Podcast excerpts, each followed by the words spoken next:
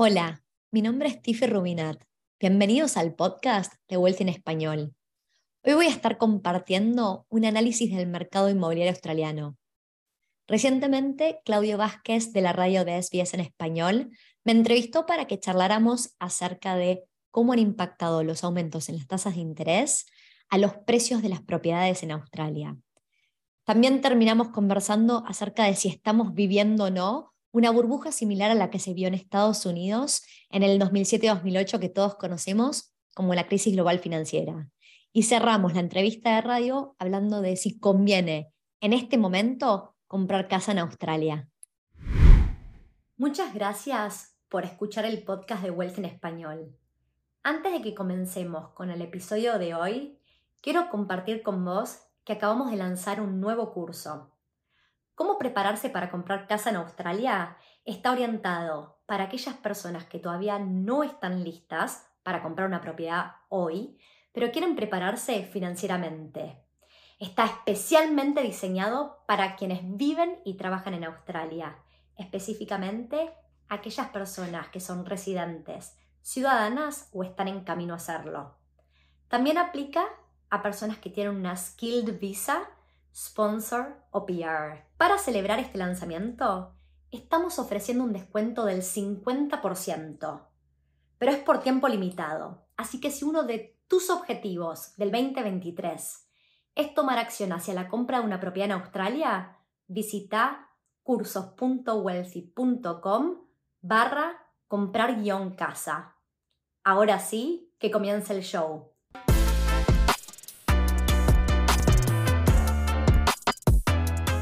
Tiffy, bueno, lo primero que te quería preguntar es cómo están afectando las constantes subidas de las tasas de interés al mercado inmobiliario australiano.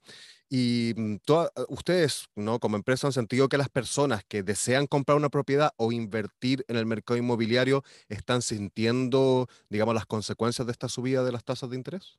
La respuesta es em, que las tasas de interés están subiendo para poder controlar la inflación. Veníamos de un periodo de una economía muy fuerte y con todo el dinero que se inyectó durante la pandemia por parte del gobierno, lo que sucedió fue que empezamos a sentir la inflación.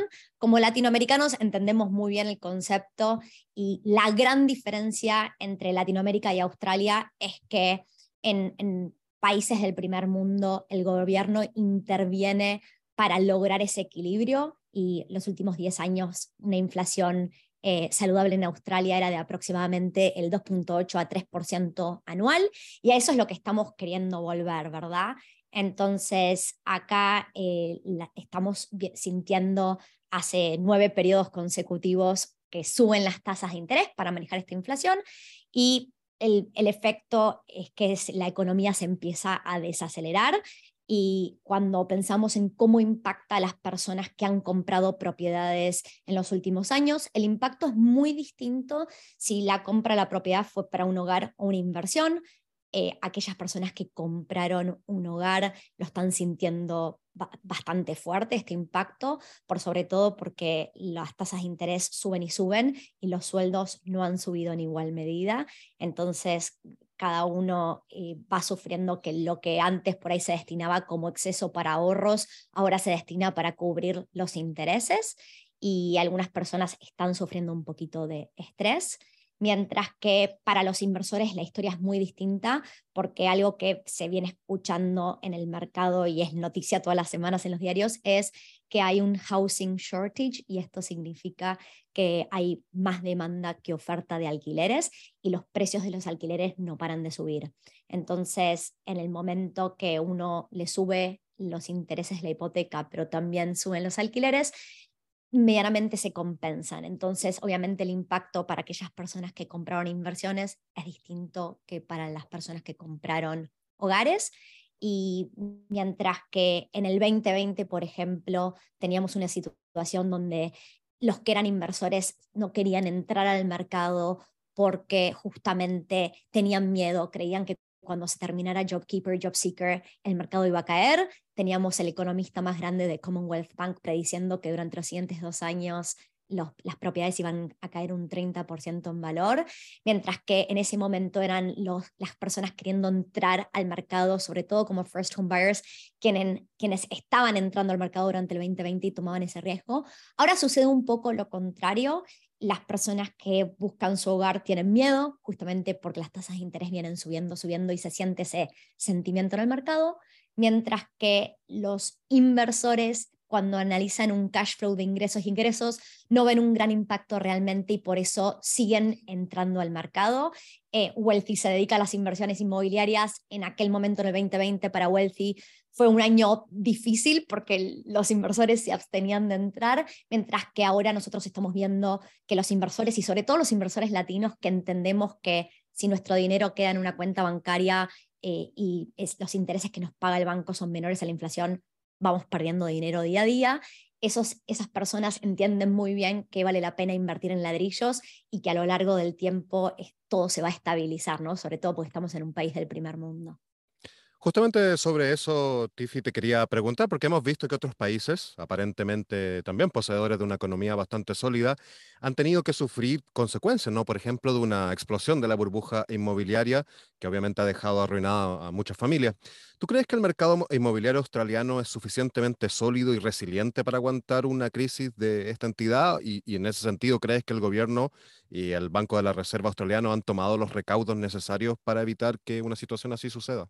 El mercado australiano es similar en algunas cosas al mercado americano y también es muy distinto en otras. Y la respuesta a tu pregunta es, yo creo que Australia no es Estados Unidos. Yo no creo que haya una burbuja inmobiliaria. Cuando uno mira la información de CoreLogic de cuán, cuán grande es el mercado inmobiliario residencial en Australia, es, es un poquito mayor a 9 trillones de dólares. Y cuando miramos qué porcentaje de este mercado está apalancado, o sea, tiene deuda, tiene una hipoteca, es tan solo el 20%.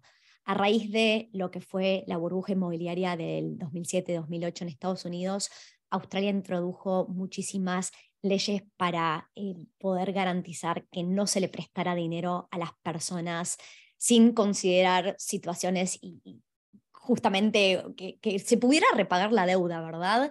Entonces, los Responsible Lending Rules han hecho que el mercado australiano y los estándares para que se otorguen hipotecas son muy altos y muy distintos a aquella época donde en Estados Unidos se otorgaban hipotecas realmente a cualquiera, ¿no? E incluso cuando se sufrió esa burbuja y Estados Unidos sufrió muchísimo en su mercado, pensemos que en ese momento Australia ni siquiera llegó a sufrir una recesión, ¿no? Es, es un, Australia es un país muy lejano al resto del mundo y en algunas cosas se comporta similar y en otras distinto.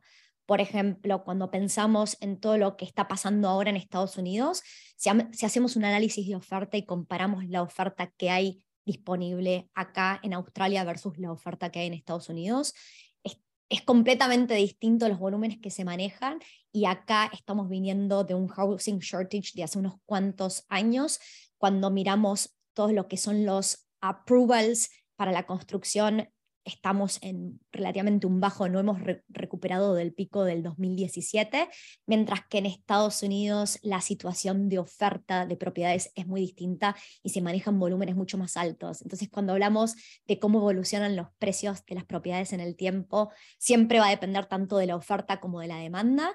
Tenemos un país que ahora finalmente empiezan a entrar cada vez más y más inmigrantes escuchamos lo que acabamos de decir hace un rato, que no hay suficiente oferta de alquileres para todas las personas que están entrando a Australia y desde lo que es la oferta de nuevas construcciones, la verdad es que no hay tantos approvals en el mercado, con lo cual sabemos que hay la proyección para los siguientes 10 años es que va a haber un faltante de viviendas. Y en ese sentido, Tiffy, ya que estás comentando esto de que podríamos en el futuro ver, mm, digamos, menor mm, cantidad de vivienda a disponibilidad, eh, hemos visto también que los compradores, tú hacías esta diferencia, ¿no? Entre el inversor y el comprador de una primera propiedad, y justamente son estos compradores de primeras propiedades quienes están un poco preocupados, ¿no? Por lo que está sucediendo en el mercado y dudan un poco sobre eh, arriesgarse y comprar en este momento o después. En este sentido, Tiffy, ¿tú crees que existe suficiente información disponible para que las personas que desean comprar una vivienda o invertir en una conozcan todas las condiciones y las consecuencias de, de realizar un contrato inmobiliario? Y en ese sentido también ¿tú recomendarías que las personas se, asesoren con varios expertos antes de tomar decisiones tan importantes como adquirir una vivienda? Totalmente. Eh, la información es infinita y lo que uno tiene que saber es diferenciar de esa información valiosa y que suma la decisión y aquella que por ahí es ruido. La verdad es que personalmente antes de que yo empezara a invertir me tomé seis meses para adquirir conocimiento antes de comprar mi primera propiedad y le recomendaría a cualquier persona que está por tomar el gran paso de entrar al mercado inmobiliario, no importa si lo está haciendo para comprar un hogar, una inversión, que primero empiece adquiriendo conocimiento, eso es lo más importante. Y hay muchísima información disponible, tanto en inglés como en español, para el mercado australiano y gratuita, ¿no? Entonces, realmente se puede conseguir la información el siguiente paso probablemente es entender los pros y contras de comprar una propiedad como hogar o como inversión. Yo siempre hablo de que no existe la perfección, ¿no? Y no es que hay una respuesta correcta, pero uno para cada situación individual tiene que analizar esos pros y contras y entender dónde está parado. Personalmente yo vivo en Sydney y no quería meterme en una deuda que me atara eh, el, no sé, tener, sentir que tengo una soga al cuello, ¿no? Entonces empecé mi camino invirtiendo y ganando un nivel de confort donde mis propiedades, meramente los ingresos de alquilar cubren los intereses de la hipoteca y las expensas. Y la verdad es que yo manejo una tranquilidad en mi día a día donde está bien, están subiendo las tasas de interés, realmente a mí no me afecta. A ver, somos todos distintos y cada uno de nosotros maneja un apetito al riesgo distinto y objetivos de vida distintos, con lo cual no es que la persona que está escuchando esto del otro lado tiene que seguir los pasos que yo seguí, pero a mí esta estrategia de empezar invirtiendo me funcionó realmente me funcionó y me funcionó muy bien y a medida que uno empieza, eh, va entendiendo cómo, más y más de cómo funciona el mercado inmobiliario, uno puede manejar el riesgo con conocimiento y con información y la experiencia personal aporta obviamente mucho a entender y por ahí uno tiene expectativas versus la realidad, entonces también un poco, nada, manejar ese gap de expectativas versus realidad, pero que la información está disponible, está disponible y hay muchísimas personas que están acá para ayudarlos, eh, ya sea, obviamente nosotros en Wealthy nos dedicamos a las inversiones inmobiliarias, pero realmente manejamos un montón de conocimiento para poder, como mínimo, empezar por definir qué es lo que uno quiere hacer, si comprar una propiedad para inversión o para hogar. Sin haber definido eso, es muy difícil poder seguir adelante en ese proceso de compra porque los criterios de búsqueda son completamente distintos. Y finalmente, em, hemos visto que en estos últimos años el mercado inmobiliario ha variado dependiendo de las ciudades y los lugares, ¿no? La pandemia obviamente eh, provocó que muchas personas buscaran nuevas inversiones o casas en ciudades regionales y esto obviamente ha afectado al mercado en general. A futuro, ¿Cómo se ve esta situación respecto a las grandes ciudades Melbourne y Sydney, que han sido generalmente las más atractivas para comprar casa e invertir? ¿Tú crees que las condiciones del mercado y todo lo que está sucediendo podría hacer que también mucha gente prefiriera vivir en ciudades que sean más pequeñas, con menos, digamos, con más accesibilidad a la vivienda y sacrificar, digamos, este sentido de, de la idea de vivir en las dos ciudades grandes de Australia? Es una pregunta bastante compleja, Claudio. La verdad es que mm, vos comenzaste diciendo que eh, en los últimos años, sobre todo la pandemia un poco empujó a que las personas buscaran irse a lugares un poco más regionales, tanto por los precios de las propiedades, pero también por tener espacio al aire libre y no sentirse uno encerrado, ¿no? La verdad es que no podemos asumir que cómo se comportó el mercado en los últimos tres años es indicación de que cómo se va a comportar a futuro los siguientes 10, 20 o 30 años. Y hay cosas que nos gusten o no eh, de las grandes ciudades que uno no va a poder tener nunca en los lugares regionales, ¿no? Cuando pensamos en cómo evolucionan los mercados. Siempre vamos a tener que entender que las personas necesitan un empleo y los volúmenes de empleo que manejan Sydney y Melbourne no se manejan en ninguna otra ciudad de Australia ni están proyectados para manejarse en otras ciudades de Australia. En particular, eh, lo increíble es que mientras que en el pasado, hace tres años atrás, había personas que estaban dispuestas a mudarse, por ejemplo, de Sydney a Brisbane para poder comprar una vivienda más accesible, ahora lo que pasó en los últimos tres años es que en general todo lo que es Southeast Queensland, los precios de las propiedades en tres años crecieron lo que no habían crecido en los últimos 20. Entonces ahora no hay una diferencia de precios donde Southeast Queensland es mucho más accesible que Sydney o Melbourne, por ejemplo. Y esa es la parte más increíble. Entonces cuando miramos las proyecciones de cómo va a crecer la población, para mí una de las ciudades con mayor potencial para comprar propiedades en Australia en este momento es Melbourne la población de Melbourne está proyectada a superar la población de Sydney en los siguientes 10 años, teniendo muchísima inversión en infraestructura, tanto Melbourne como Sydney, y esa, esa fuente de empleo y buenos sueldos. ¿no? Entonces, en este momento lo que ahora vemos es en Melbourne el costo de vida es significativamente más bajo que el de Sydney y por eso es tanto, tan atractivo para tanto migración interna, pero también para toda la gente que migra desde otros países hacia Australia. Y la verdad es que cuando vemos que por ahí la diferencia de precios entre un Sydney o Melbourne en este momento es de aproximadamente el 30%, ese, eso convierte a Melbourne en una ciudad muy atractiva, ¿no? Entonces, a futuro, nadie tiene una bola de cristal, nadie puede predecir el futuro. Yo creo que ciudades como Sydney Melbourne, que son ciudades tier 1 y compiten con Nueva York o con Londres, van a seguir siéndolo y no hay otras ciudades en Australia que puedan realmente competir a ese nivel, pero es verdad que hay ciudades que están tomando muchísima relevancia. Por ejemplo, a mí me encanta Perth también. Perth tiene muchísimo potencial y tiene mucho potencial también desde el lado de la inmigración y la empleabilidad. Y Perth no creció tan fuertemente como otras áreas de Australia durante la pandemia, y entonces no venimos de un high tan grande y sigue representando una buena oportunidad, por ejemplo. Tiffy Rubinat, gerente general de Wealthy, muchísimas gracias por conceder esta entrevista a Radio CBS. Muchas gracias a vos, Claudia. Hasta luego. Hola, de vuelta a Tiffy. Estoy encantada de que estés disfrutando de este podcast.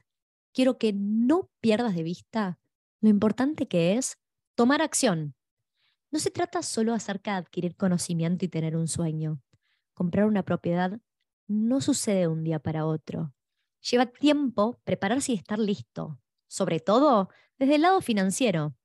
Por eso, si tu objetivo es comprar una propiedad en Australia, visita cursos.wealthy.com barra comprar guion casa para tomar acción y estar un paso más cerca de tu objetivo. Nos estamos viendo.